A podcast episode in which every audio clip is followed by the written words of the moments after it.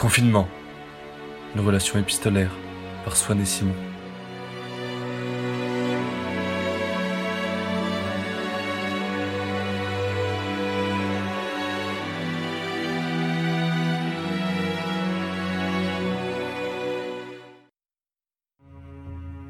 Vendredi 13 mars 2020. Simon, mon cher, toi qui me connais, entends ma détresse. Entends ma panique aujourd'hui. Je sais que tu n'offres à la superstition qu'un voile fait de silence et de reniement. Mais entends-moi, moi qui suis si loin de toi dans ma province bordelaise.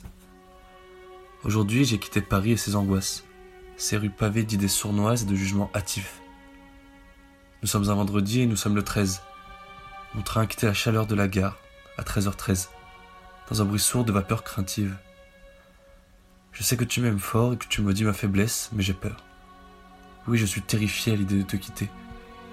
Et si c'était pour toujours Ne réponds pas à ma détresse, entends-la seulement. Bordeaux est fidèle à elle-même, chaude et aérée. Les berges sont jolies, même si les foulées s'y font de plus en plus rares. Ce sont les nostalgiques des grandes fêtes épicuriales qui voyaient s'embrasser les gens comme un nouveau-né embrasse la vie. Parfois, j'aimerais même l'appeler île. Cette ville est si masculine dans sa fougue et ses fiers renforts.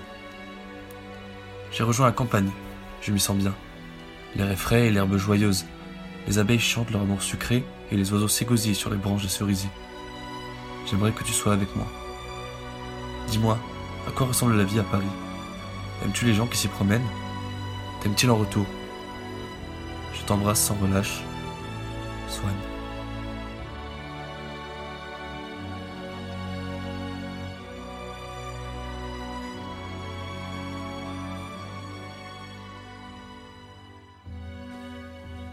Mon tendre Swan.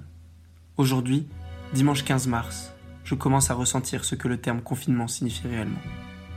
Depuis l'annonce du président jeudi, puis celle du Premier ministre hier soir, ma liberté de mouvement n'a fait que se restreindre au point de se résumer qu'à des allers-retours entre ma chambre, la cuisine et la salle de bain.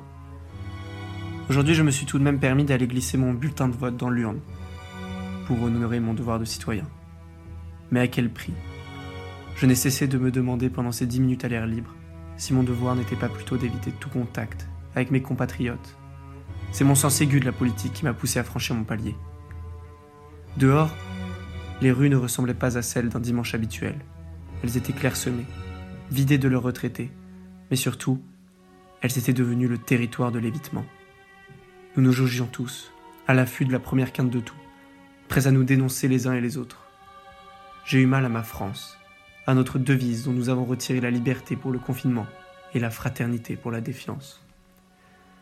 Je songe sérieusement à partir m'isoler en Normandie, dans la maison d'un ami qui veut éviter les régions urbaines où les populations se concentrent et se contaminent. L'air frais de la mer m'aidera peut-être à réfléchir à tout ça et à prendre du recul. J'ai surtout besoin de fuir mes parents, qui sont les premiers exposés et dont la vie à l'hôpital ne s'arrête pas vraiment quand ils rentrent à la maison. En espérant que Bordeaux garde son âme frivole et joyeuse, je t'embrasse, Simon.